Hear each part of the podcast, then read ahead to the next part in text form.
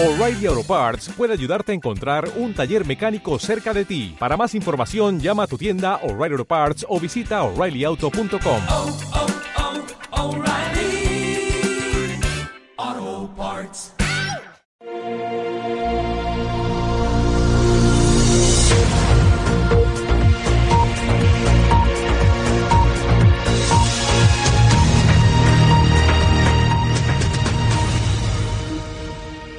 Alt News. Cada día en las emisoras disidentes más escuchadas. Cadena Ibérica. Radio Horta Guinardó en Barcelona. Canal 5 Radio en Cataluña y Radio Universal en Galicia. Buenos días. Aquí comienza Alt News. 60 minutos de radio en directo desde los estudios de Cadena Ibérica en el País Vasco. Información, entrevistas, tertulia, de todo un poco para comenzar el día con información y opinión distintas, alternativas, sin complejos.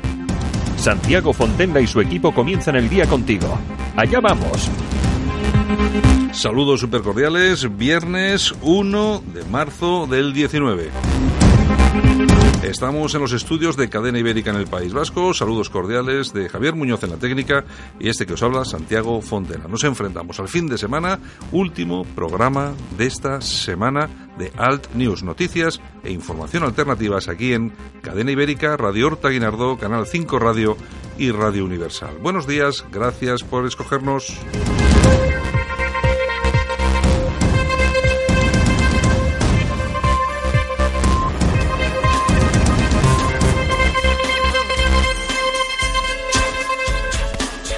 Las temperaturas, bueno, la mínima 3 grados bajo cero en Teruel y en Murcia la máxima 25 grados de temperatura, ni más ni menos.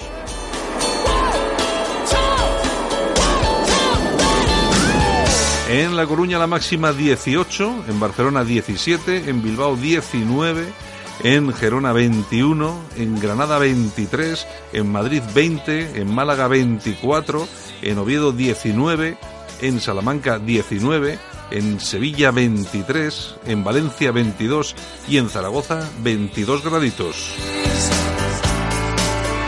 Las primeras ediciones de los principales periódicos en papel llegados a nuestra redacción incluyen, entre otras, las siguientes noticias en sus portadas. En el país, Urcullo declara que Puigdemont frustró su mediación, el fiscal acusará a Netanyahu de soborno, fraude y abuso de poder, el PSOE despega y el PP recupera la segunda plaza según el CIS. Dos millones de expatriados ante el Calvario para votar. Carmen Calvo será la número dos de Sánchez por Madrid. En el mundo, Urcullu declara que Puigdemont le encargó parar el 155 de Rajoy.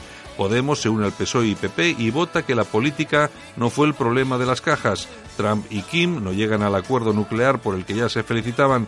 Netanyahu imputado por soborno 40 a 40 días de las elecciones.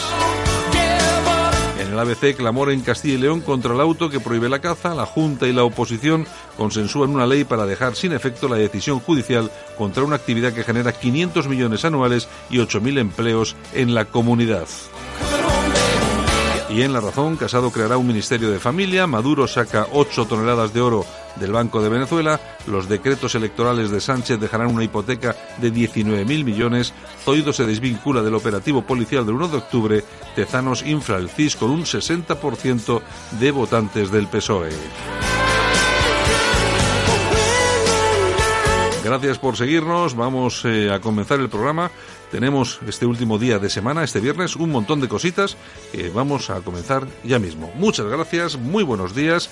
Eh, recordar a todos nuestros oyentes en Madrid nuestra nueva frecuencia 96.7 frecuencia modulada. Un saludo, vamos allá, comenzamos. En Alt News, las opiniones de los más relevantes protagonistas de la información alternativa.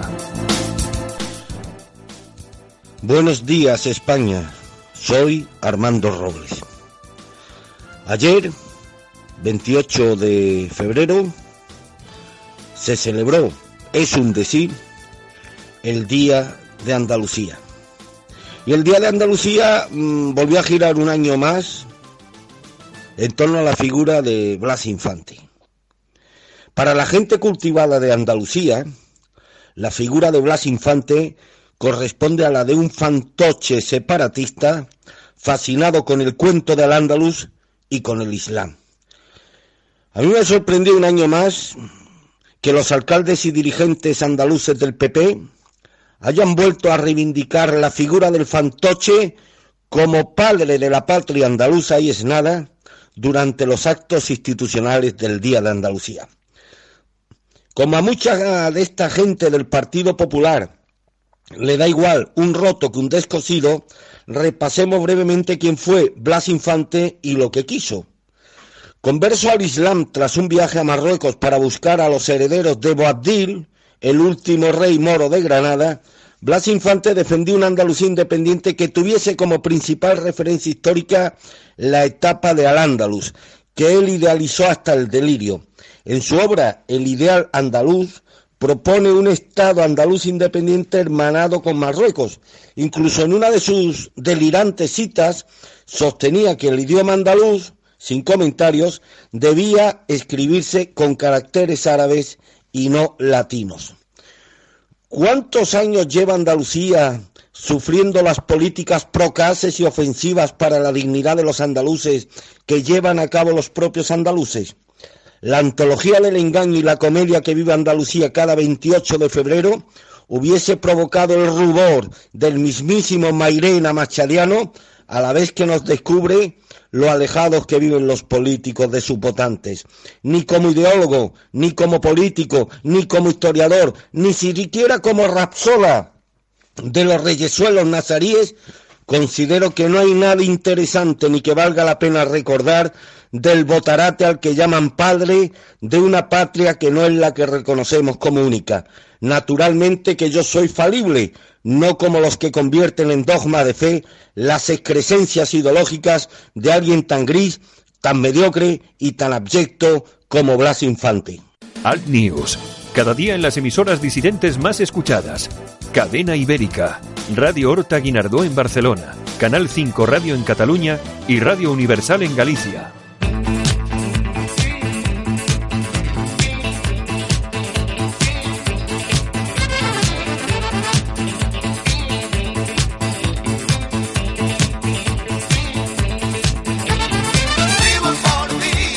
Bueno, y hoy comenzamos de 80-80, ¿no? ¿O esto o es de antes de los 80? Eso es de 1979, Ah, bueno, pues- rozando los 80. Pues casi, casi, casi, casi. ¿Quién es este? Patrick Hernández, Bueno, que Hernández, pues será medio español, su entonces. padre era español. Ah, ¿De dónde? De... No se sabe, español, pero no sabemos pues, de dónde. Deberías haberte informado Es verdad que perfectamente sí, de ello. la madre italiana, él pues francés. Bueno, eso fue un pelotazo de la leche. Pues eh, vamos, Además, pelotazo, creo, pelotazo. Además, yo creo que eso todavía hasta se, hasta se baila en los karaokes y así, ¿no? Esto se baila en cualquier sitio del mundo mundial. Bueno, cuéntanos. Bueno, pues es el To Be A- Born to Be Alive de 1979. Y bueno, te voy a contar una curiosidad de Patrick Hernández, que por esos años eh, iba a montar un espectáculo en Nueva York y estaba haciendo un casting para buscar bailarinas. ¿Y a que no adivinas qué bailarinas iba a presentar a ese casting? Eh, Madonna. Madonna, ¿eh? ¿la has leído? Que yo me sé, que yo me Ya, sé la ya, historia ya, de la ya. música. Ya, ya, pero llegó tarde, no se presentó y no pudo baila- bailar para Patrick Hernández.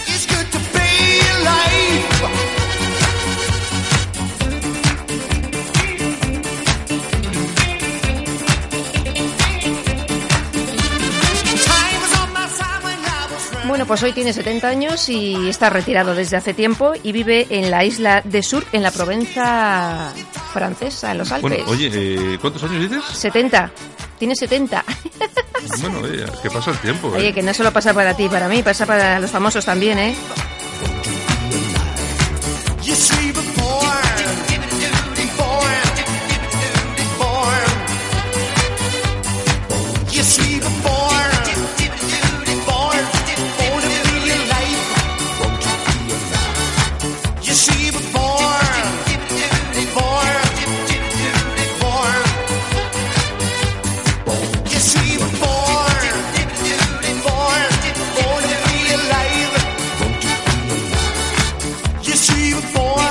Eh, mucha letra tampoco tenía, ¿eh? Ah, esto es para ponerte en una bicicleta y hacer una clase de spinning, por O ejemplo. sea, born to be alive, to be alive. No ¿eh? se deban los sesos. Pero esta es una canción como el Spin Me Round Like a Record. Sí. eh, son, son, son canciones de estas de para toda la vida. para toda la vida. Clásicos, clásicos, ¿eh? Efectivamente. Bueno, pues si quieres vamos a por las noticias, ¿no? Pues vamos, vamos. Algo habrá que hacer porque si no... Oh, sí.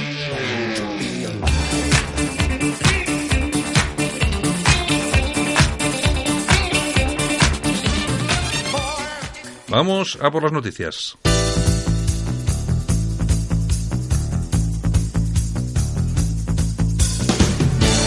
Ahora en Alt News, revista de prensa. Los titulares de los medios alternativos en Internet con Yolanda Couceiro Morín.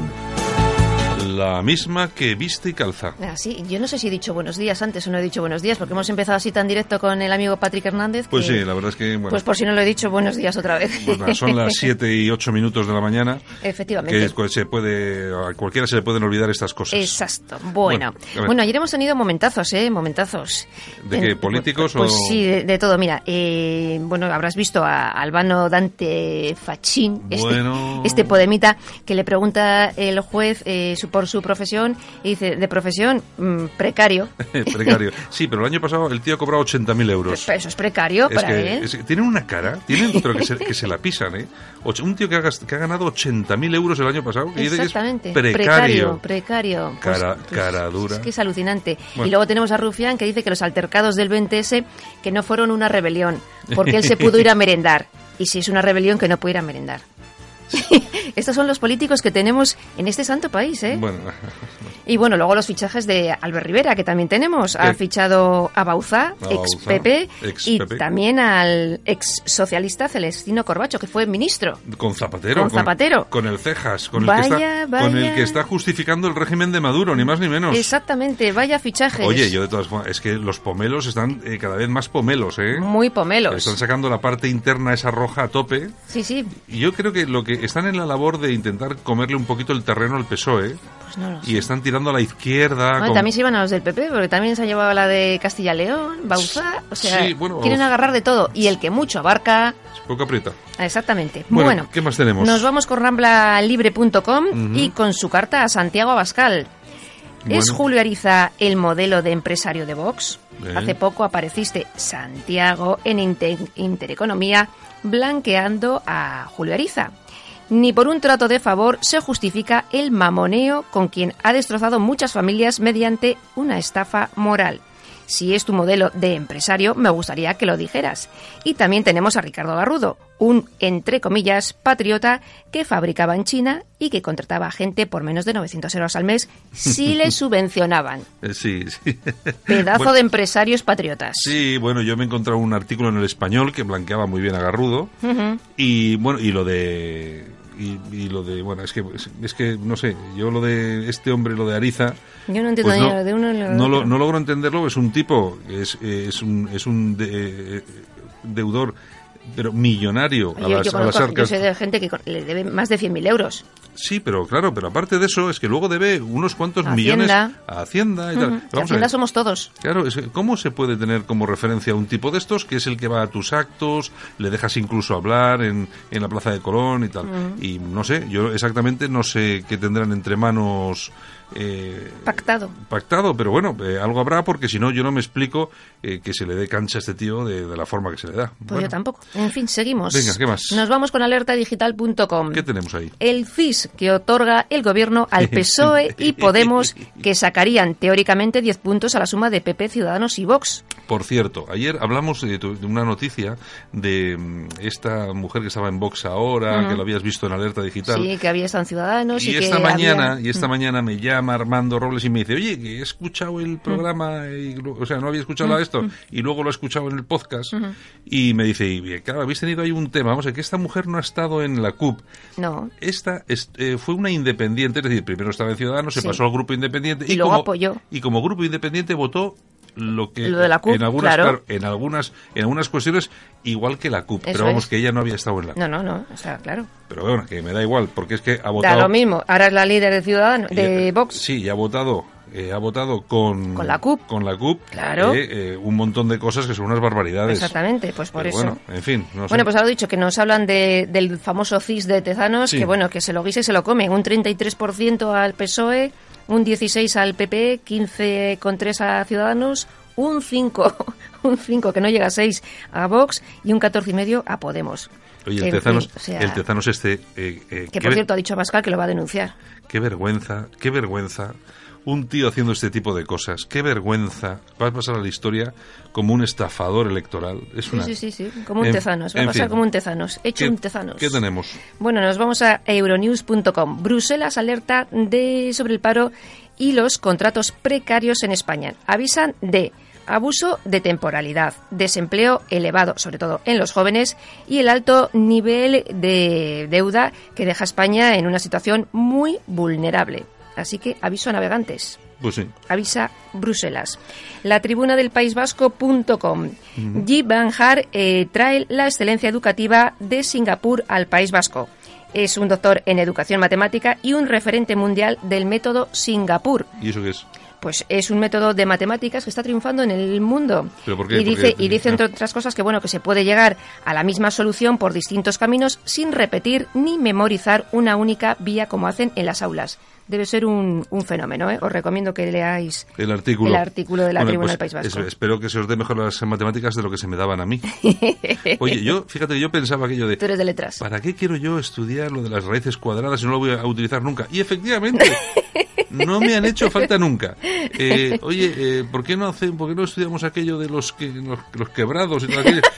No me han hecho falta nunca. Eh, las divisiones y tal, hombre, tanto eso sí sé hacer, pero sí, pero, pero me da igual, tampoco las hago, tengo calculadora en el móvil. O sea, es que En aquella época no había calculadoras de estas así. y- Claro. Y, la que había no te dejaban utilizar en clase, por supuesto. Pero ya te digo, es que al final eh, lo de las matemáticas que yo le, vamos a ver, yo le doy mucho Mm. mérito porque hace falta, no sé, yo es que era incapaz, ¿eh? o sea, era- Teóricamente sirven para todo.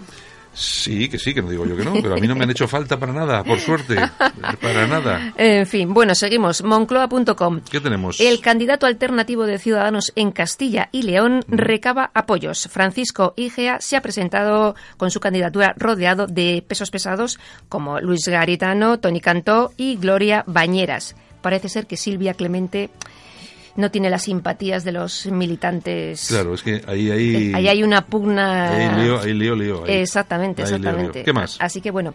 Y ahora te traigo otra noticia del diario de Mallorca muy interesante, ya verás. Cuéntame. Se alquila sofá para vivir en Ibiza por 500 euros al mes. El sofá, si quieres la habitación, 1500. Impresionante. Pero bueno, El que será- tiene un pues sofá será- tiene un tesoro Será en por, Ibiza. será por lo menos en agosto, ¿no? No lo sé yo, no lo sé yo, porque vamos, 500 euros para vivir en un sofá. Pues sí, pues eso, pues, eh, pues, eh, es, que, es, es que eso es en el mes de agosto. Que si te alquilas un coche de estos así cutres, te sale más barato y vives en el coche. Sí, pero, pero no te puedes estirar. Bueno, no sabes, Bueno, depende, oye, el depende. sofá, el sofá si también es, si es Mm. pequeñito tampoco vale para mucho. Bueno, bueno. En fin. Bueno, pues eh, ya si quieres nos vamos con las toñejas. Pues venga, vamos a ir con las toñejitas. Javier, por favor. Pues mira, se las vamos a dar al dueño de la finca donde murió Julen. El pequeño Julen. ¿Qué pasa con ese hombre? Pues porque ha dicho que la culpa de la muerte del niño la tienen los del equipo de rescate. Vamos, que ahora van a ser los, los mineros los que tengan la culpa de que el niño falleció allí. Bueno, cualquier cosa. Es alucinante. ¿y o por, sea, qué, ¿Y por qué dice que tiene la Porque culpa? dice que con un, no sé cómo se llama, un piquete de estos Sí, un que, pico, que le dieron pues, con un pues pico. que le dieron ah, y que eso le mató. Pues, pues no sé. El dueño de la finca que se quiere escaquear. Sí, vamos. sí, es que es increíble. re- re- Es alucinante. Hombre, yo reconozco que todo el mundo quiere escaparse del marrón. pero, mira, que lo- lo- los pero- que han estado allí currando tantos días, decir que tienen la... Es que... Es lo que te digo. manda huevos, que diría Trillo. ¿Qué más? Bueno, pues nos vamos con los aplausos. Y con... A Pablo Casado. Bueno, Pablo, Pablo. ¿Qué ha hecho Pablo Casado para merecer un aplauso Pues de mira, News? ha dicho que prohibirá las lenguas cooficiales para los empleos públicos. A ver si es verdad. Ojalá, A ver- ojalá. A ver, a ver si es verdad. Por lo menos, eh, eh, igual hasta regresan algunos de los que se han tenido que ir. Ya te digo que vaya tomando también nota Feijo. Pues sí. Fe- Feijofín. Exactamente, que el jefe te va a poner las pilas. Es que nosotros- nosotros lo bueno que tenemos aquí es que como no, esto le damos leña a todo el mundo. Nos- sí, nos- lo mismo sí. nos metemos con Vox con el PP. Oye, al, que con al la- César lo que es del César. Efectivamente. No hay más. Bueno, Yolanda, Bueno, pues feliz fin de semana, un beso a todos y, y nada, que lo paséis muy bien. que te sea leve. Vale. Solo para los valientes que quieren un medio de comunicación alejado de lo políticamente correcto y de la realidad cocinada por los grandes medios de comunicación. Alt News. Somos diferentes. Somos alternativos. Con Santiago Fontenla. Alt News. Cada día en las emisoras disidentes más escuchadas. Cadena Ibérica, Radio Horta Guinardó en Barcelona, Canal 5 Radio en Cataluña y Radio Universal en Galicia. En Alt News, La Ratonera, un espacio de análisis de la actualidad con Armando Robles y Santiago Fontenga. Críticos, ácidos, alternativos, otra lectura políticamente incorrecta de lo que sucede en España, Europa y el mundo, y no nos cuentan. Y como cada mañana, hasta Málaga, que nos vamos volando en esta mañana fresca, bueno, fresca, los- la temperatura no está nada mal. Armando, buenos días. Buenos días, Santiago, ¿qué tal? Bueno, yo estupendamente. Tú me imagino que también estupendamente porque las temperaturas acompañan, sobre todo por ahí, por ahí abajo, ¿eh? Sí, estamos teniendo de, por el día una media de unos 18 a 20 grados, que no está mal. Luego sí es verdad que por la noche refresca un poco Ah, por la humedad, pero vamos, no Eh, nos podemos quejar. no Eso, nos podemos quejar. eso sí, eso sí que refresca. Bueno, oye, vamos a Hoy, irnos. por ejemplo, hemos comido en la calle, en una terraza, y la verdad es que daba gusto, ¿eh? Una- una temperatura excelente. ¿Cómo, cómo, ¿Cómo vivís en Málaga? Qué bien. Bueno, oye, vámonos hasta Madrid, vamos a hablar con Javier. Eh, Javier, buenos días. Hola, buenos días. Bueno, Javier es, eh, no, sé, eh, no sé si eres eh, portavoz, presidente o algo del grupo Españoles Autónomos, así os llamáis, ¿no? Sí, Bueno, eh, Javier, este sábado os vais a manifestar en, en Madrid, frente al consulado de Marruecos. ¿Exactamente dónde? en la plaza de Santa Gema. Exactamente es- está muy cerca del Santiago Bernabéu. Y sí, es justo enfrente de, Bueno, de la va- iglesia de Santa Gema y del consulado de Marruecos. Vale, vais a ir hasta la embajada de Marruecos, vais a manifestaros exactamente por qué. Pues bueno, pues el, el motivo de, de manifestarnos, eh, digamos que podría dividir en, en- en tres, tres motivos, son Ajá. son los que hay.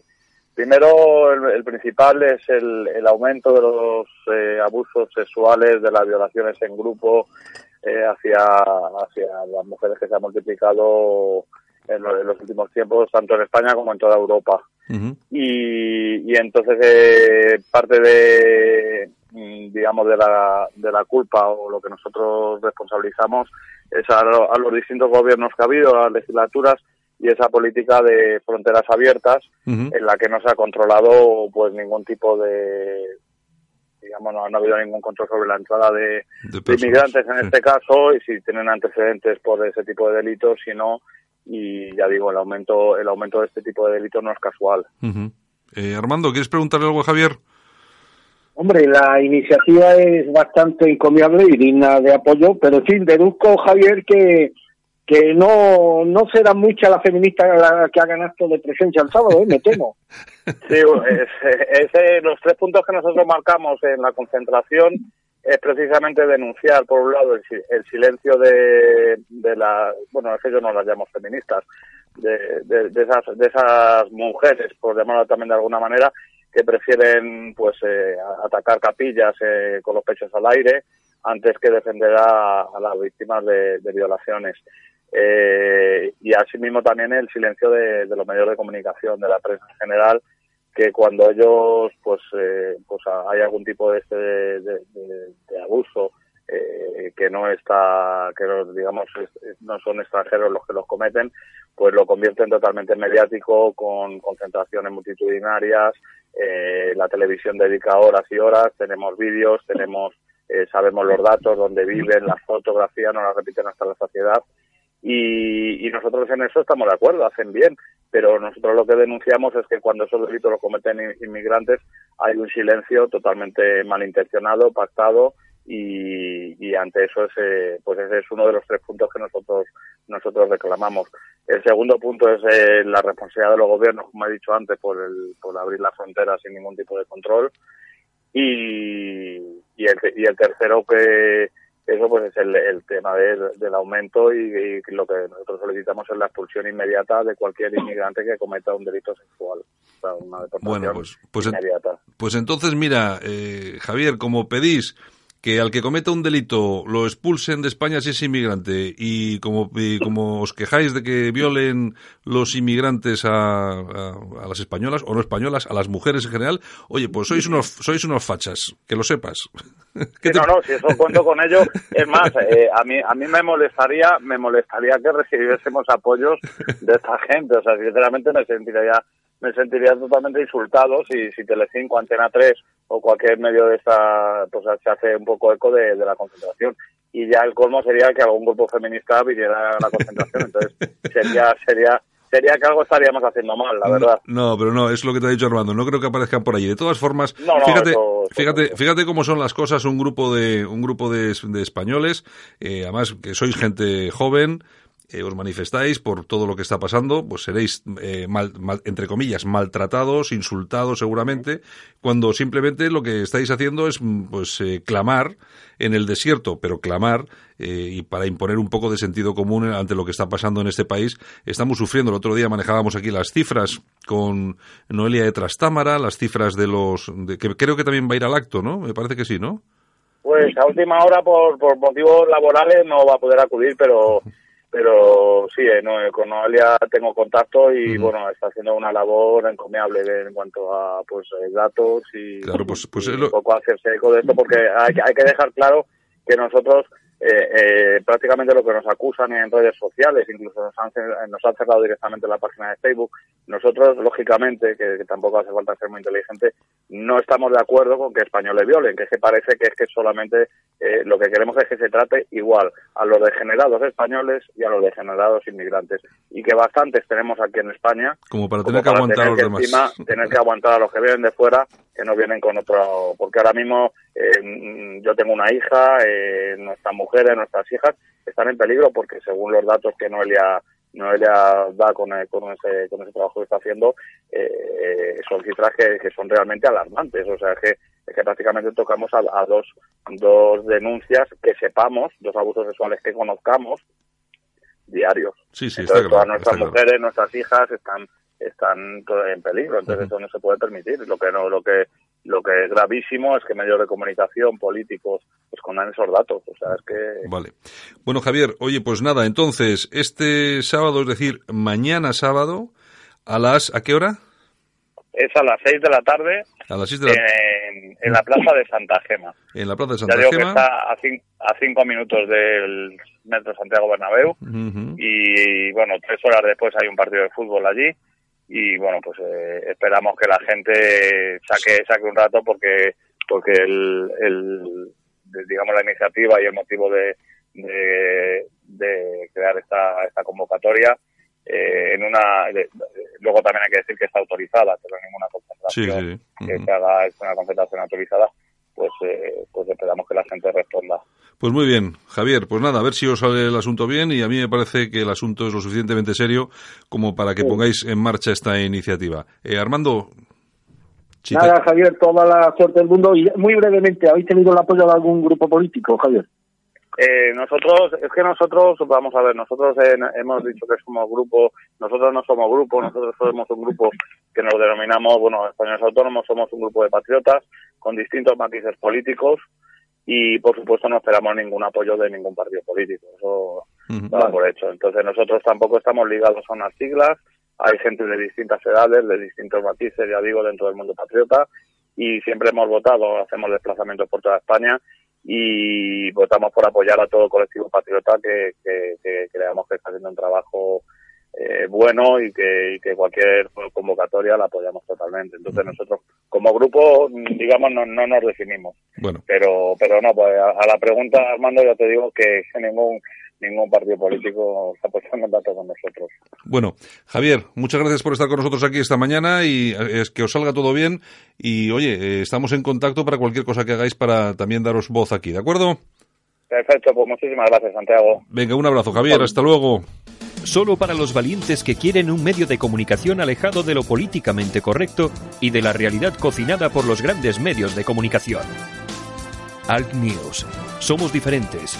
Somos alternativos. Con Santiago Fontenla. ¿Qué, ¿Qué pensamos cuando nos dices que con línea directa tienes el mejor seguro al mejor precio? Te lo decimos con dos palabras. Llegas tarde. Llegas tarde. Llegas tarde. Llegas tarde. Llegas Llegas tarde. tarde. Impresionante. Todos lo saben. Línea directa. Siempre las mejores coberturas. Siempre el mejor precio. Garantizado. 902-123-197. 902-123-197. Consulta condiciones en lineadirecta.com. Una compañía Banquinter. En Alt News, las opiniones de los más relevantes protagonistas de la información alternativa. Y continuamos en esta mañana de viernes en Al News, aquí en Cadena Ibérica. Tenemos, eh, por supuesto, como todos los días, Armando Robles eh, al teléfono desde Málaga y nos vamos hasta Madrid porque vamos a hablar con nuestro amigo y compañero, no es la primera vez que está aquí, Iván de Vargas. Iván, buenos días. Muy buenos días, Santiago, y un saludo también a Armando. Hola, Iván, buenos días. Bueno, el- la cuestión de traerte esta mañana hasta nuestros micrófonos, eh, Iván, es el acto, porque además lo has seguido tú muy de cerca, el acto eh, que protagonizó Puigdemont en Zurich eh, antes de ayer.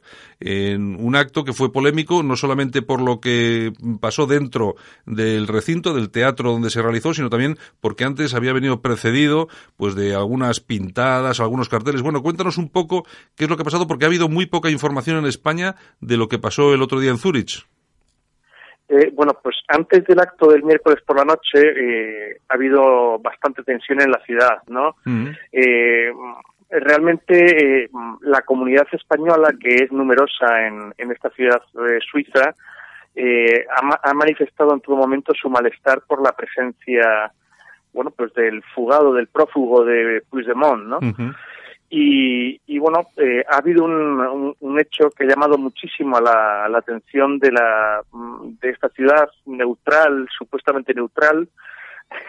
Claro. Eh, digo lo de supuestamente neutral porque Suiza es eh, precisamente reconocida como, como, como un país eh, neutral que nunca se mete en follones, pero bueno, eh, están apoyando de forma bastante eh, clara, eh, eh, bueno, pues el independentismo eh, de Puigdemont y de todos sus secuaces, ¿no?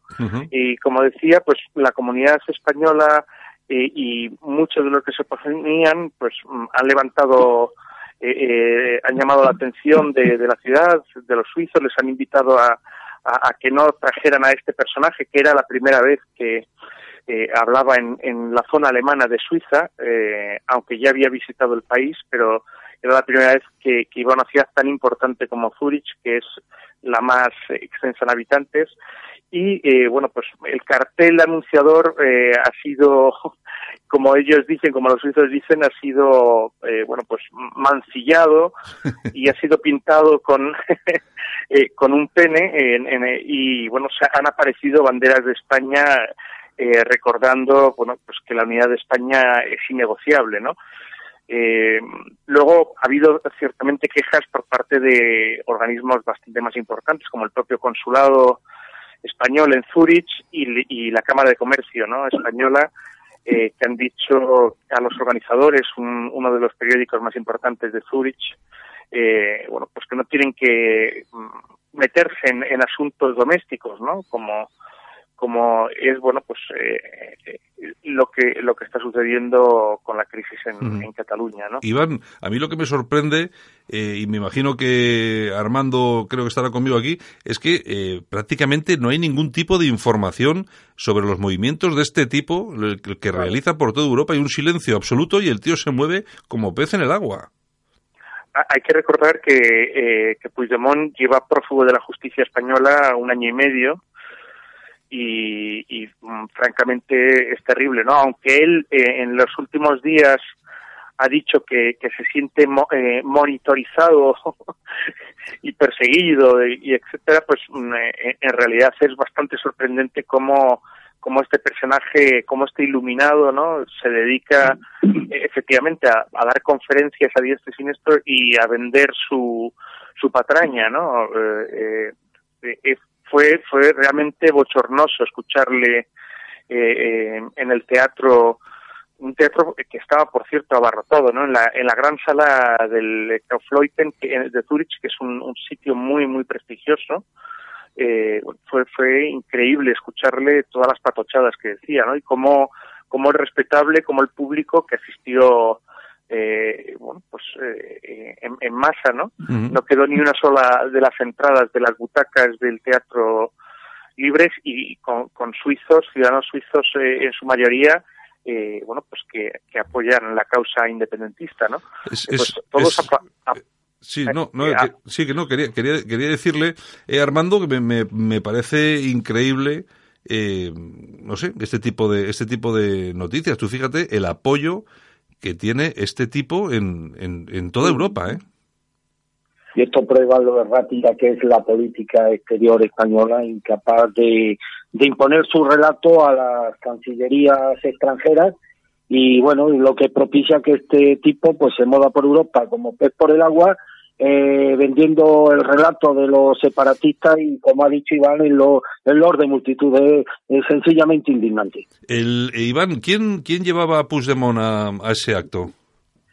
Eh, bueno, el, el acto fue, fue conducido por dos periodistas de, de un periódico, como decía, muy conocido en, en Zurich, eh, y, y fueron ellos, o sea, una empresa privada, el Tagesanzeiger, eh, que es un medio de comunicación, los que organizaron absolutamente todo, ¿no?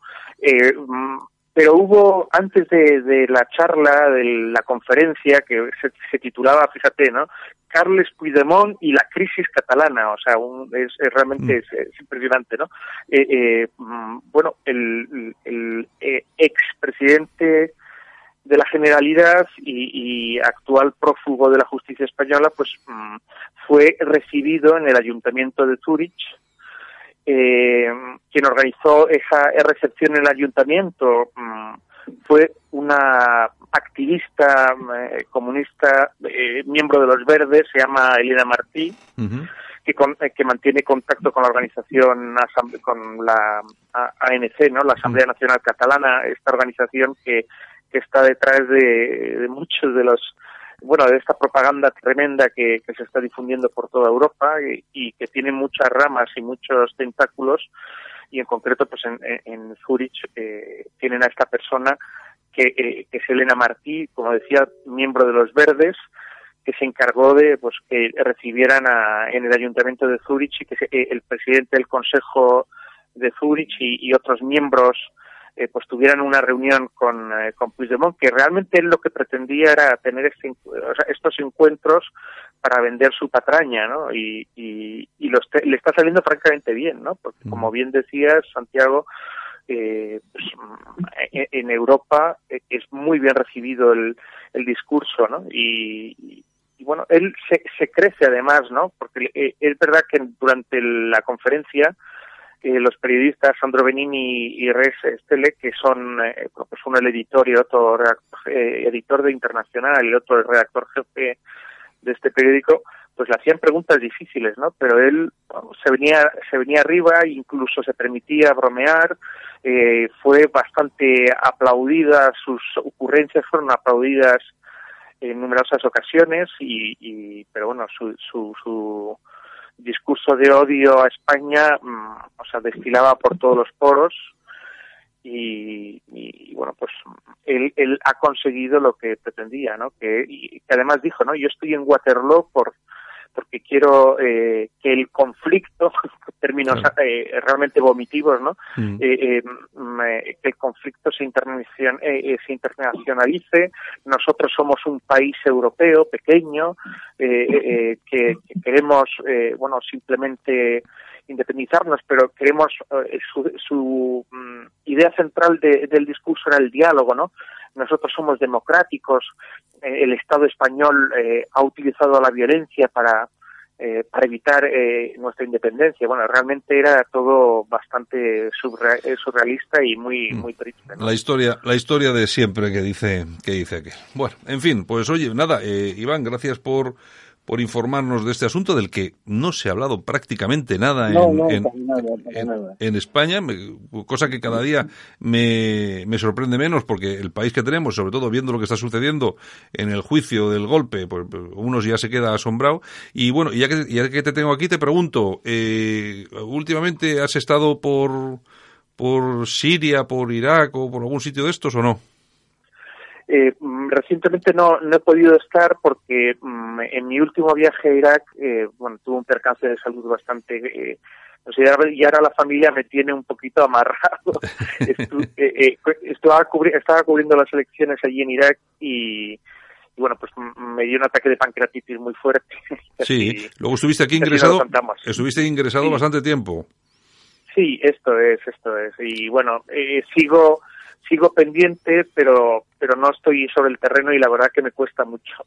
Pues yo tengo, fíjate que tengo, tengo, me acordé de ti porque tengo yo un amigo eh, que no, no tiene nada que ver con lo que haces tú, es un hombre de, de negocios que viaja mucho eh, a Irán, a Siria, que está entrando mucho en Siria ahora, y resulta que en el último viaje le dio un ataque también de alguna cosa, no sé, estomacal, alguna cosa, y se tuvo que, bueno, lo tuvieron que meter en un avión y traerlo para España, porque claro, aquella zona, si te da un yuyu de estos fuertes, lo tienes complicado.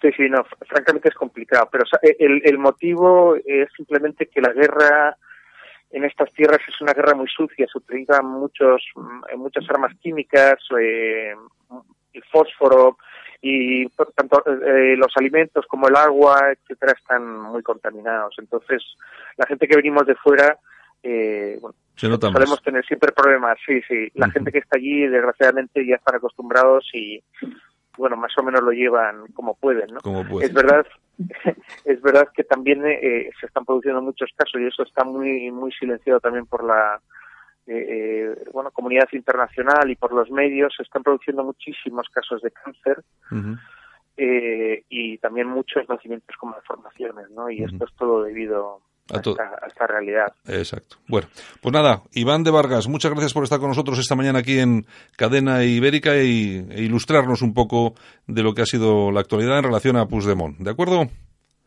Un abrazo, Santiago, y, y Armando también otro. Un Muchas gracias saludo, por, poder participar con, con vosotros esta mañana. Gracias. Venga, pues hasta luego entonces. Solo para los valientes que quieren un medio de comunicación alejado de lo políticamente correcto y de la realidad cocinada por los grandes medios de comunicación.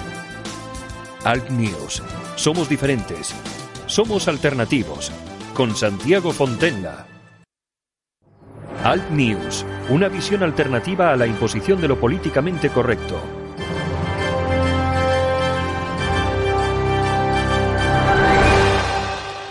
Don Armando, ¿qué te ha parecido el nuevo CIS de Tezanos? Bien cocinado, ¿eh? Bueno, puede haber cocina, pero ¿y quién nos dice que este sí no se acerca a la realidad? Esto me recuerda un poco el cuento de Pedro y el lobo, que viene el lobo, que viene el lobo, la gente se le tomaba risa, oye, pero cuando llegó el lobo nadie lo creía y el lobo terminó comiéndose a toda la, todo el poblado.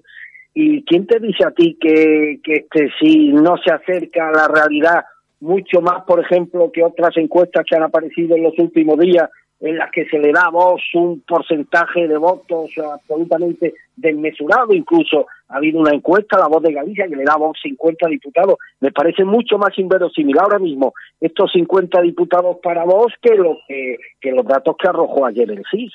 Aquí estamos, es- estamos hablando para nuestros oyentes, el que no lo haya visto, imagino que pocos, pero estamos hablando que el nuevo CIS daba al PSOE un 33,3%, al PP un 16,7%, Ciudadanos un 15,3%, Podemos 14,5% y a Vox solo un 5,9%, que contrasta, como tú bien dices, con otras encuestas que han visto la luz en los últimos días y que eh, manejaban unas cifras pues bastante diferentes a estas. También es cierto, Armando, tienes toda la razón. ¿Por qué no va a ser este el bueno? Mira, aquí hay una cosa mm, que está claro, incluso creo que un medio de comunicación identitario hoy lo ha comentado, aquí hay un principio que, que, que, vale para todo, el divide et impera de Julio César, el divide y vencerá, es algo que desgraciadamente hay que empezar a analizar de cara a las próximas elecciones. Mientras la, la izquierda pues concurre más o menos unida, la derecha no es así, hay tres formaciones de derecha que se van a disputar el mismo electorado. Y mira, yo voy a poner un ejemplo muy simple, Santiago. Un ejemplo muy simple. Claro, hoy me decía, pues claro, yo también hablo con dirigentes de Vox, hablo con una dirigente de Vox que fue procuradora por el Partido Popular en las Cortes de Castilla y León, y me decía, "Oye, es que Vox tiene en León 70 militantes, es que no tiene estructura política. Pensar que con 70 militares y sin careciendo de estructura política, Vox puede arrancar un diputado en la provincia de León, pues es tener el ánimo muy elevado. Pero te voy a poner un ejemplo de una circunscripción muy concreta, Santiago, la circunscripción de Soria. En Soria se juegan dos diputados. Sí. Tradicionalmente en Soria ha salido siempre un diputado del Partido Popular y otro del Partido Socialista. A veces el Partido Popular ha sido la primera fuerza en Soria y otras veces ha sido el Partido Socialista. Bien, ahora parece ser que, bueno, que más o menos el reparto de fuerzas sería idéntico, pero con una diferencia, que el Partido Popular, el Partido Socialista va, va a obtener más votos en Soria que el Partido eh, que el Partido Popular. Yo estoy seguro que en Soria habrá mucha gente que vote a Vox. Vamos a poner que hay 5.000 o 6.000 sorianos, que ya está bien, que votan a Vox. Esos votos a Vox, esos 5.000 o 6.000 votos a Vox, no le van a servir a Vox para tener un diputado por la provincia de Soria. En cambio, por la ley de hoy, irían a parar al partido más votado que presumiblemente en Soria va a ser el Partido Socialista. ¿Y quién nos dice que esos 5.000 o 6.000 votos adicionales que irían a parar al Partido, eh, al partido Socialista no le permiten a este partido eh, consolidar el diputado que creo que van a obtener en Soria y arrancar el diputado que tendría que haber obtenido el Partido Popular? y donde tendría que haber habido una, una, una, un reparto de fuerza entre PSOE y PP por la dispersión del voto de Vox y de Ciudadanos también, pues al final, ¿quién nos dice que esos dos diputados no van a incrementar la cantera de votos del, del Partido Socialista e incrementar también su, su número de escaños? Es que estos son puras, eh, estos son operaciones, operaciones aritméticas. Estamos hablando de muchas circunscripciones donde lo que están en juego son dos, tres, cuatro, cuatro diputados y por mucho que hayamos querido vender o que se haya vendido el fenómeno Vox, la aritmética es la aritmética y realmente a mí no me sale la suma eh, que están dando algunos medios de comunicación, según la cual pues prácticamente Vox daría el, el sorpaso al Partido Popular y obtendría una cantidad de diputados absolutamente impensable hace unos meses, ¿no? Incluso la voz de Galicia le daba 50. A mí no me encaja ese dato. O sea, que ¿quién nos dice a nosotros, quién nos, quién nos dice que los datos del CIS, por muy inverosímiles que parezcan, no se aproximan más a la realidad que los que han arrojado otros medios de comunicación, Santiago. Pues no sé qué decirte porque, hombre, a mí, no sé, yo es que del CIS no me fío, pero también es verdad que de otras encuestas pues tampoco me fío demasiado, sobre todo porque en los últimos años, que porque ya son años, las encuestas no aciertan ni una. Es que la verdad que yo no sé exactamente qué estudios demoscópicos realizan, eh, qué tipo eh, de, de, sondeo es el que utilizan para, para llegar a esas conclusiones porque no suelen, no suelen acertar. En todo caso, lo que está claro es que en todas las provincias no va a salir diputados del PP, de Ciudadanos y de Vox al mismo tiempo. Eso es imposible. Es Por imposible. lo tanto, va a ir ahí un remanente de miles de votos que se van a perder y que presumiblemente irían a parar al partido más votado en esa provincia, que en muchos casos va a ser el Partido Socialista, que se puede encontrar en la muchaca pues con miles de votos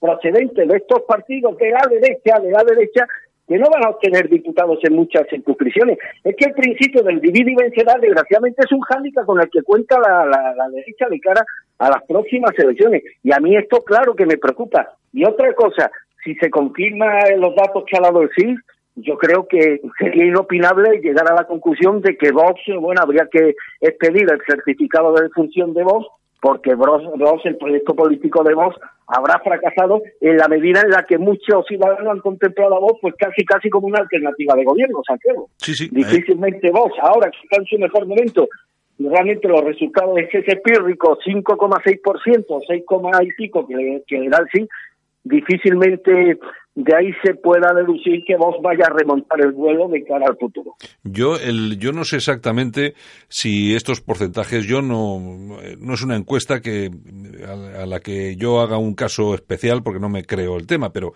si desde luego en, en los resultados electorales Vox tuviese un 5,9%, me parece pues que sería, te lo digo sinceramente, un fracaso. O sea, yo creo que sería un fracaso, porque estamos hablando eh, eh, ahora mismo pues de que es un poco la, la esperanza blanca, ¿no? De, de esa derecha y estamos eh, estamos hablando de que hay personas como yo, por ejemplo, que en un momento determinado decimos, bueno, que incluso pensamos que puede haber un sorpaso. Imagínate tú encontrarte con un 5,9%. Pues bueno. Mira, si vos, te, voy te voy a hablar de la provincia en la que yo vivo, Málaga. Si vos repites los resultados de las autonómicas en Málaga, a lo mejor saca más, ¿eh? ¿Quién diga? A lo mejor dobla los resultados de la autonómica y a lo mejor saca menos. Pero si repite los mismos resultados de las elecciones autonómicas, siendo mucho, no le daría para un diputado por Málaga, vos, eh, Santiago. Por lo tanto, estas cosas yo creo que los partidos de derecha, PP y Vox y en menor medida Ciudadanos, tendrían que sentarse en una mesa y ver que hay determinadas circunscripciones donde están en juego muchos escaños que pueden ir a parar. Eh, por eso ese remanente de votos que se van a perder, que pueden ir a parar a los partidos de izquierda y que al final pueden oficializar eso que a mí me aterroriza, que al final haya una mayoría parlamentaria de- del bloque de izquierda, porque insisto, fíjate lo que ha hecho este Sánchez en seis meses, imagínate cuatro años por delante y teniendo la legitimidad de los votantes españoles. ¿Quién Claro. para este tío, Santiago? Claro, bueno, bueno, este, este no, no, este no desentierra a Franco, nos desentierra a todos. A todos. ¿Qui- ¿Quién pararía a Pedro Sánchez teniendo además la legitimidad de los votantes? Sí, es sí, un sí, escenario de, de verdad para salir de este país, ¿eh, Santiago? Eh, está claro, está claro. Bueno, eh, Armando, eh, Xavier Arzayus, que ha fallecido. Pues mira, yo, si eh, tú me preguntas hace 10 años por Xavier Arzayus, mm, pues hubiera utilizado los apóstrofes más duros que puedan, que puedas, eh, pu- pudiese haber extraído del diccionario de la Real Academia Española. Pero como aquí por encima de todo somos personas de bien, Santiago, no vamos a perder eso que siempre ha prevalecido entre la gente de bien, que es el respeto a los muertos. Por lo tanto, ha sido un personaje políticamente siniestro, no vamos a descubrir quién ha sido Xavier Arzayus. Sobre todo los más jóvenes, yo creo que no tienen una referencia exacta del personaje, pero fue uno de los artífices de, bueno, del posicionamiento eh, del PNV en favor de la violencia de ETA y uno de los responsables de que ETA prolongara su actividad criminal, sobre todo en los años 80 y 90, con una legitimación política que, que, que siempre le dio el PNV. Hay una anécdota de Xavier Arzayus que si me permite que querría, querría compartirla. Y Sí. está en la memoria de Leopoldo Calvo Sotelo, el efímero presidente del gobierno, Sí. en el interregno entre Adolfo Suárez y, y Felipe González, y cuenta en sus memorias que tuvo una reunión con Arzayus en la Moncloa. Y, y que este Arzayus muy chulo le dijo, ah, presidente, ayer estuve precisamente en Endaya con Iturbe Abato, los Chomines, que era número uno de esta, ¿te acuerdas, no? Sí, sí, sí, sí, sí. Bueno, y Leopoldo Carlos Sotelo decía, bueno, eh, le dijo a, a su interlocutor Arzayus, voy a hacer como si no te he escuchado, porque si tuviera que escuchar, si, Te tendría que detener. Si, me doy por enterar, tendría que llamar al guardia civil que hay abajo para que eh, para que suba y te detenga y demás. Bueno, pues ese era el PNV en los años 80. Sí, sí. Y desde luego Arzayus fue uno de los artífices, además la famosa política de que mientras uno empuja en el árbol, otros recogemos lo- la- las nueces. El PNV nunca tuvo un posicionamiento claro ni rotundo en contra de la violencia de ETA. Ellos sí, cuando habían algún atentado, pues bueno, eh, daban las falsas condolencias a los familiares de las víctimas, pero siempre reconocieron el tema de ETA como la, la proyección o, eh, la expresión de un problema político. Ellos siempre incardinaban, incardinaban el fenómeno terrorista de ETA con un problema político latente y esa doble moral o esa moral artera que ha mantenido el PNV por espacio de, años, Xavier Arzayus fue el principal responsable de mantenerla bien, bien viva. Está claro. Bueno, que, que se lleve tanta alegría como paz deja. Bueno, en fin, eh, Casado que anuncia va a lanzar un programa del PP sobre mujer e igualdad la víspera del 8 de marzo y anuncia también que dirigentes eh, femeninas del Partido Popular van a estar en las manifestaciones del 8M e incluso alguna de ellas va a participar de, de los paros. Yo eh, no sé exactamente si el PP hace muy bien eh, sumándose a esta corriente que no sé eh, lo que busca desde por lo menos desde mi punto de vista es un enfrentamiento eh, simplemente con el hombre no no no creo que estén por una dignificación de absolutamente nada Armando Mira, tú me pusiste un ejemplo fuera de micro hace unos días que a mí no, se me quedó grabado. Me dijiste, mira, tú puedes preparar una tortilla y le puedes poner a la tortilla de patata pimiento, le puedes poner un chorrito de un, cho- un chorrito de tomate, le puedes poner esto, pero al final lo que la gente visualiza es la tortilla de patata. Y con relación al feminismo, lo que la gente siempre va a visualizar en cualquier movilización o manifestación o reivindicación del feminismo es una, proyección política de la izquierda. Y ahí yo creo que el Partido Popular se, se equivoca. El Partido Popular lo que tendría que hacer es desmontar realmente el cúmulo de mentiras y de falsedades sobre los que se ha vertebrado el ideario feminista en España, sobre todo en lo- los últimos años. Sumarse a esta serie de reivindicaciones, primero no creo que esto le vaya a dar más votos al Partido Popular de los que obtendría sin necesidad de, de sumarse a esta, a esta convocatoria y lo único que va a conseguir es bueno que se haga más, que se visualice aún más la diferencia que existe entre los intereses del feminismo y los de un sector de la población española, del ámbito conservador, que están ya hasta el pelo de todas las reivindicaciones de los, de los feministas. O sea que, lejos de obtener réditos electorales, pienso que con esta iniciativa, sumándose a estas iniciativas feministas, lo que el Partido Popular puede perder incluso votos, Santiago. Porque Sí. la gente está ya muy cansada de estas cosas. Efectivamente, yo pienso que es un error gravísimo sumarse a ese tipo de cosas. Yo creo que si quieren eh, hacer algo en el Día de la Mujer o no sé, eh, o en su propio eh, 8M, bueno, que lo organicen ellos, que seguramente lo harán de otra forma, Claro, ba- claro. ba- bastante mejor, además bastante mejor, con sus con sus eh, alcaldesas, sus diputadas, sus cosas, y yo creo que podrían hacer una cosa bastante más vistosa sin tener que entrar al juego de toda esta gente que lo único que busca, lógicamente, es desgastar a la derecha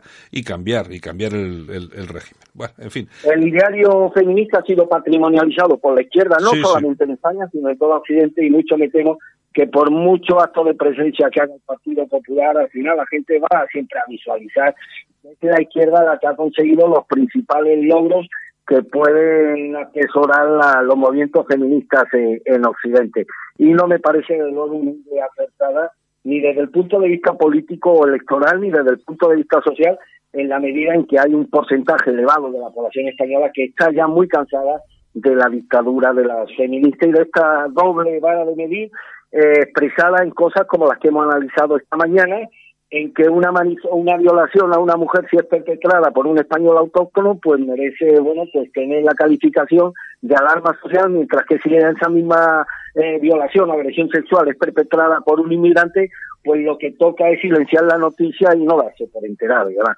Evidentemente la gente está muy cansada de esta doble y artera vara de, de las. Está claro. Bueno, vamos a hacer una pequeña pausa y regresamos en un minuto. ¿Sabes ese momento en el que llega el portátil que compraste por internet, pero el teclado está en chino? Y reclamas y reclamas, pero parece que el que habla en chino eres tú. Ese. Ese es un momento legalizas. De manual. Desde 10 euros al mes siente el poder de contar con un abogado tantas veces como necesites. Llama gratis al 900-100-662. ¿Te sientes seguro en Bilbao? Bilbainos, un nuevo partido para recuperar el Bilbao de siempre. Síguenos en Facebook.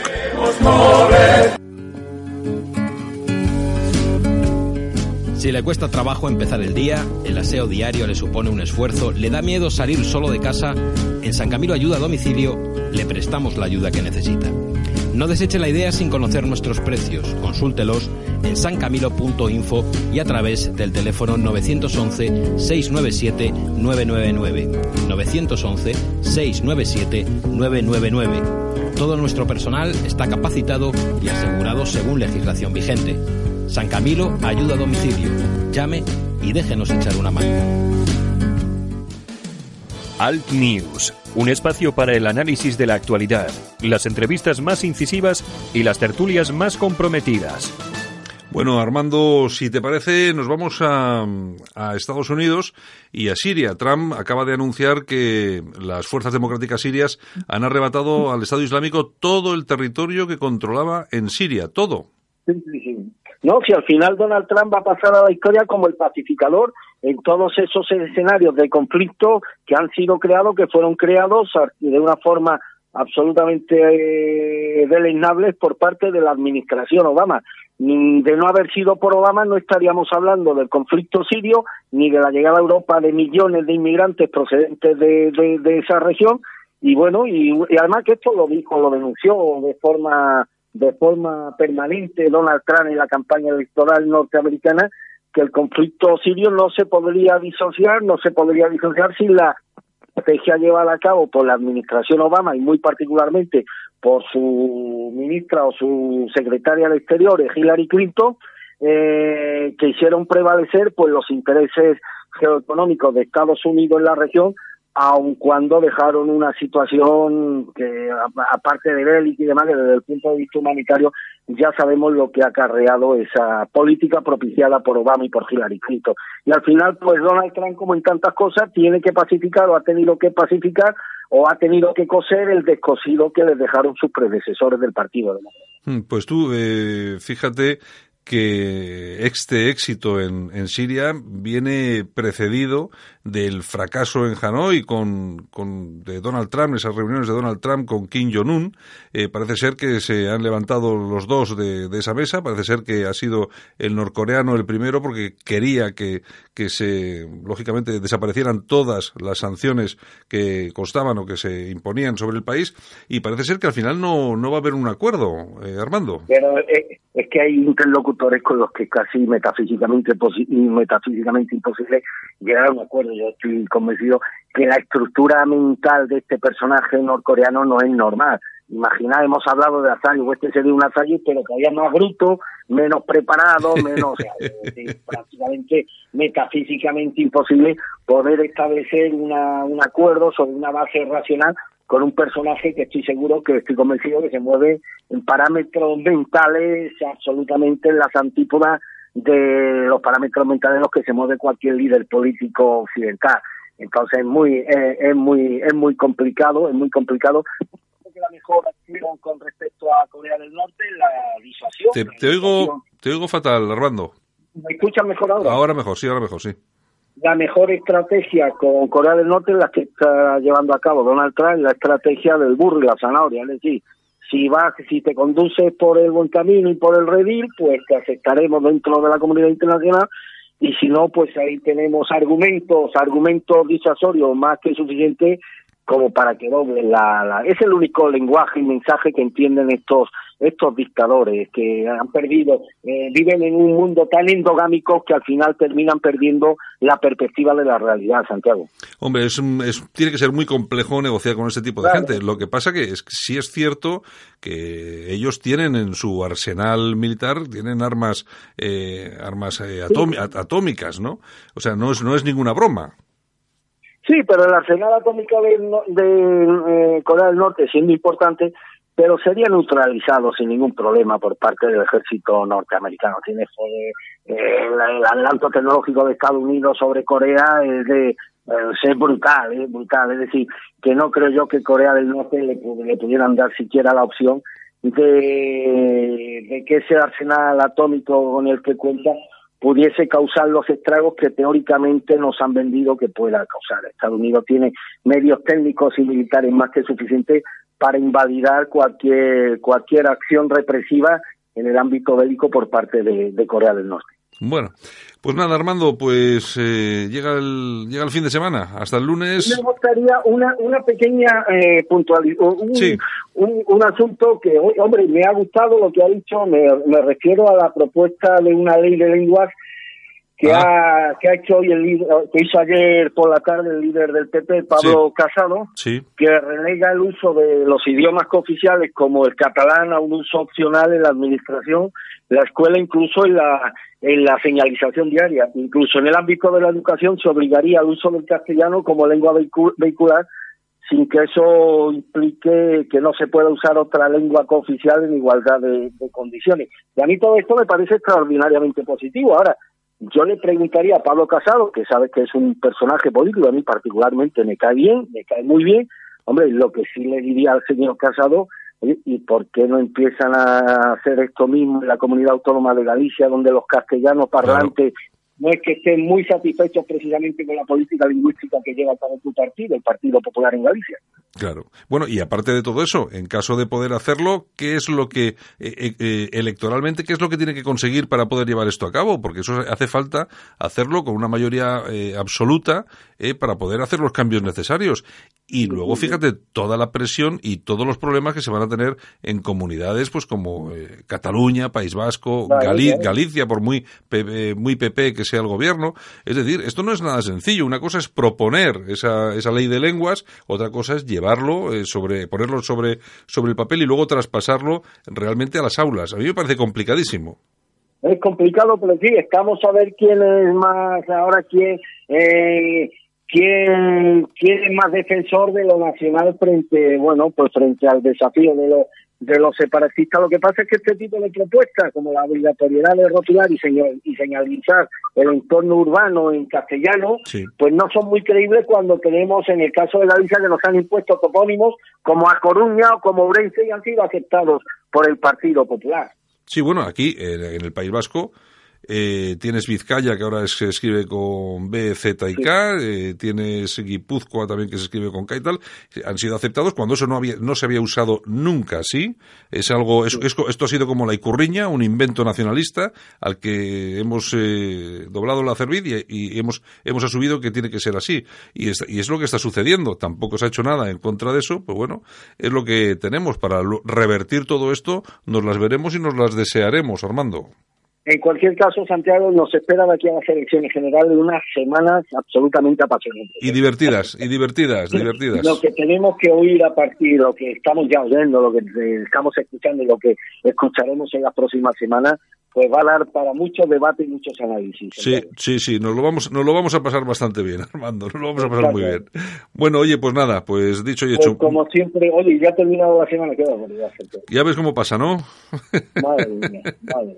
Pero sí. Bueno, Armando, oye, por cierto, ya, mira, eh, el último minuto, eh, ¿qué lleváis esta mañana en alertadigital.com? Pues mira, te lo digo, te lo digo ahora mismo, te lo digo ahora mismo. Llevamos una noticia internacional, la validación del régimen iraní por parte de, los gobiernos europeos, que eh, lo hemos llevado hasta hasta primera hora de esta mañana. Pero ha habido algo que a mí me ha, me ha, me ha indignado, me ha indignado y es que sabes que esta gente de Hazte Oír, que está muy en la órbita de Vox, Sí. pues han sacado un autobús, ahora han convertido a Hitler en feminista, han sacado un autobús con la imagen de Hitler para rechazar a, la, a las feminazis. Me parece a mí, Santiago, que la organización Hazte Oír ha sucumbido a la manipulación semántica de la izquierda, porque, hombre, calificar a las feministas de feminazis constituye sobre todo un ejercicio de sinsentido.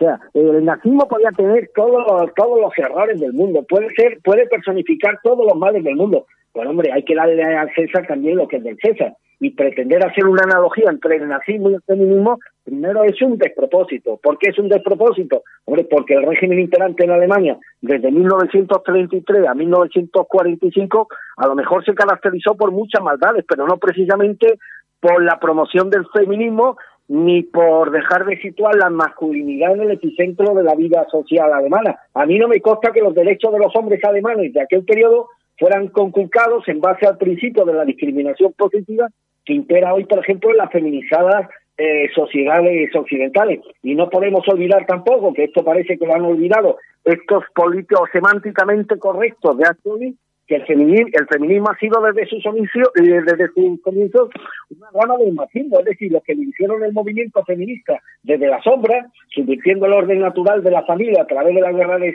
sexo, eh, siguieron a la perfección la hoja de ruta del revolucionario Antonio Gramsci, que hablaba precisamente de la larga marcha de la ciudad machista hasta conquistar la hegemonía cultural. Así que nadie se engañe que el feminismo tiene poco que ver con el nazismo. Y aun siendo loable la iniciativa de este oír, hombre, pero si ya empiezan adulterando el mensaje, engañando y sucumbiendo a la, a la, a la corrección política o a la dictadura de lo semánticamente correcto, pues creo que por ahí no vamos a ninguna, por ahí no vamos a ningún sitio. Hombre, yo creo que lo que están buscando es una cosa absolutamente diferente.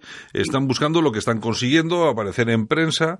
eh, Claro. y, y bueno, eh, y básicamente eso, yo soy una persona, a mí el tema de actor no me da, no, no le tengo demasiadas simpatías, no, no, a, no yo, a nivel... yo ninguna, yo ninguna. Yo a nivel a nivel personal, pero la verdad es que conozco a Ignacio Arzuaga y tal y cual, no me no me eh, pero no eh, políticamente no me parece bien, es un lobby es un lobby que no me parece que sea sano ni ni para los partidos políticos y menos para Vox, que es donde de verdad ahora mismo está haciendo fuerza a través del Yunque, ya sabes que hay incluso hay incluso sentencias que han dicho que efectivamente Hazte Oír pertenece al Yunque, etcétera, etcétera. Eh, no me parece que sea muy sano o sea, para colocar a Adolfo- la imagen de Hitler nuevo, ¿por qué quieren con esto hacernos creer? ¿Que, que el feminismo fue fomentado por el nazismo que, o que hunde sus raíces en el nazismo? No, nada más lejos de la realidad. Hombre, el régimen nazi pudo cometer muchas maldades, que seguro que las cometió, pero no precisamente la de promocionar el feminismo, cuando el nazismo, tú sabes, que se ba- se basaba sobre todo en la virilidad, la masculinidad de la sociedad alemana y que girara todo en torno a la importancia del y demás que reducía a las mujeres pues al ámbito doméstico y algo que el nazismo le daba mucha importancia que era la de parir hijos. O sea, establecer una analogía entre el nazismo y el feminismo me parece un despropósito de estos clasistas. Sí, bueno, al final, al final también se cede mucho, mucho al, al mensaje imperante, Armando. Y esa es, la, esa es la portada que, que bueno, que, que la portada que pueden ver a- en este momento los, los oyentes de Almix en Alerta. Pues muy bien, pues nada, un abrazo y el lunes volvemos a estar. Un abrazo, un placer como siempre, Santiago. Venga, hasta luego, Armando. Hasta ahora. En Alt News, La Ratonera, un espacio de análisis de la actualidad con Armando Robles y Santiago Fontenga. Críticos, ácidos, alternativos, otra lectura políticamente incorrecta de lo que sucede en España, Europa y el mundo, y no nos cuentan. Solo para los valientes que quieren un medio de comunicación alejado de lo políticamente correcto y de la realidad cocinada por los grandes medios de comunicación. Alt News. Somos diferentes. Somos alternativos. Con Santiago Fontenga.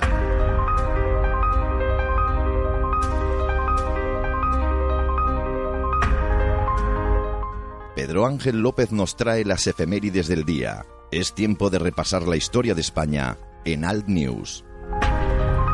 Pedro Ángel López, director de Españoles por la Historia, que se emite aquí en Cadena Ibérica todos los sábados a las 5 de la tarde. Pero yo no sé si mañana lo vais a emitir, Pedro. Buenos días, lo primero. no, yo te cuento como primicia, aunque ya en redes sociales alguna algún oyente ya se lo hemos transmitido. Estamos preparando Españoles por la Historia en televisión. Ah, Esto lleva un proceso que no es, como diría un amigo mío, dar a un botón. Entonces, sí, sí. estamos preparando el programa y, lógicamente, eh, como decía aquel en plan ya vulgar, ahora que no se oye nadie a estas horas de la madrugada, si jodo no barro. Oye, pero bueno, el programa, el programa al grabarlo en la televisión, luego también se podrá pasar el audio en radio. sí, también se habrá una versión de radio, pero lógicamente el cambio a televisión implica eh, que hay que buscar unos escenarios, que hay que buscar unos personajes con unos invitados correspondientes, unas imágenes, por lo tanto, no es eh, tan rápido como quisiéramos hacerlo, pero ese es el proceso por el cual ahora mismo no hacemos el programa los sábados. Es complejito, es complejo el tema. Muy bien. ¿Qué nos traes hoy? Complejo y caro. Y, caro, bueno, pues una cosa muy ra- una cosa muy rápida, muy rápida, eh, muy rápida que mezclamos la historia, la efeméride y la idiocia política. Eh, un 2 de marzo, de- de- perdón, un 1 de marzo de 1902 nace eh, Carlos Haya. Carlos Haya seguro que así no te va a sonar. No suena ni a Si Dios. te digo Capitán Haya, ya te sonará algo Ya más. Empieza a sonar un poco, sí. Empieza a sonar de más. Bueno, pues eh, el Capitán Haya no nace capitán, lógicamente, nace niño, como todos nosotros. Oye, oye, oye, Bueno, pues, perdona, eh, algunos no nacen ni niños, hay algunos que no. Algunos eh, los expele su madre. Exacto. Dios salve el hueco. Entonces, lo que quería comentar es eh, sorprendente porque al capitán Haya le quitan la calle en Madrid, le han quitado numerosos eh, calles, eh, hospitales en toda España a eh, Carlos Haya, al capitán Mm. Carlos Haya. La pregunta es, ¿por qué Carlos Haya, siendo una persona que murió joven, murió en, nació en 1902 y murió en 1938, eh, ¿por qué se le dio una calle? El argumento de los eh, ayuntamientos, de las comunidades de, autónomas, para quitarle eh, nombre de calles o nombre de, de- de edificios, es porque era, lógicamente, era franquista o era del bando nacional. Sí. Hombre, a- al capitán Carlos Haya se le da la calle eh, porque no es que solamente pelease dos años en el bando nacional, es que este hombre, aparte de ser eh, ganador de raids, fue inventor, fue uno de los pioneros de la aviación española. Este era cuñado de García Morato, es decir, tenía un pasado en lo que a patentes y a experiencia en eh, a experiencia y luego lo gente en docencia, en lo que a aviación se refiere dentro de España se merecía una calle. A lo mejor seguramente si te preguntan en el 38 en- cuando se hizo la calle tú eras muy niño, pues no creo que te insistieras, pero si lo, si lo hubieran preguntado, hubieran dicho, hombre, pues yo creo que a lo mejor había otros candidatos, pues no sé, Blas de Lezo, Sebastián Eslava eran mejor nombres para una calle, oye, pues podría ser.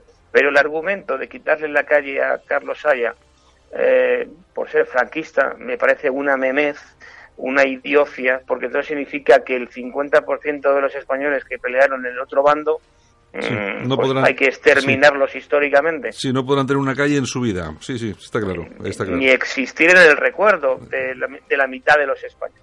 Sí, sí. Menos mal que hay un juzgado que le ha dado la razón y van a devolver la calle, por lo menos en Madrid, no es, no es en el resto de los sitios, al capitán Carlos Saya, que por cierto le han puesto en una calle aún ahora a un nieto de Maragall, Maragall el que fue el que fue Sí. alcalde de Barcelona. Sí, sí, sí. sí. Bueno, es lo que te- es lo que tenemos en el país. ¿eh? Yo creo que ese- esa, esa persecución de todo de todo lo histórico, son incapaces de, de asumir que la historia tiene muchos matices, tiene muchos pliegues, tiene muchos puntos de vista y, por supuesto, tiene muchas personas de diferentes ideologías políticas que han participado y han hecho de esa historia lo que hoy es un país como España, que es un o debería de ser un país grande y libre. Pero bueno, ya sabes que estos son totalmente diferentes.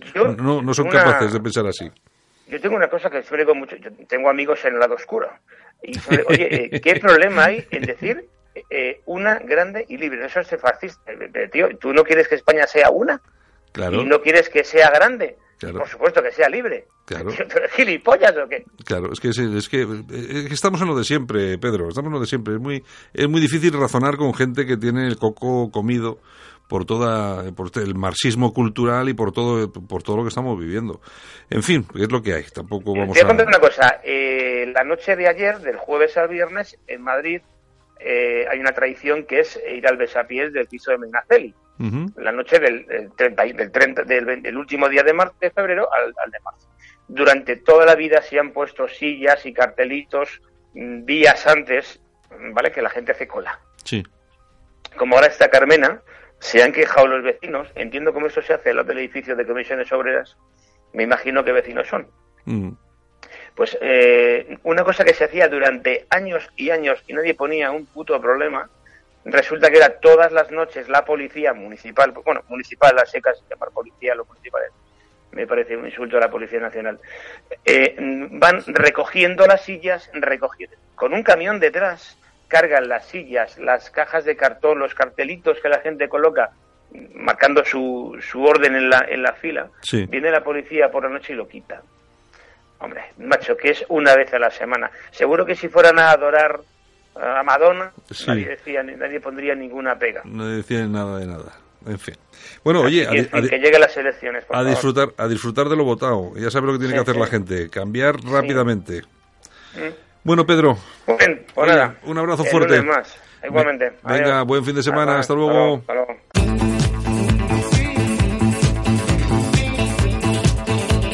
Y esto ha sido todo. Saludos súper cordiales. Javier Muñoz en la técnica. Este que os habla Santiago Fontela. Regresamos el lunes.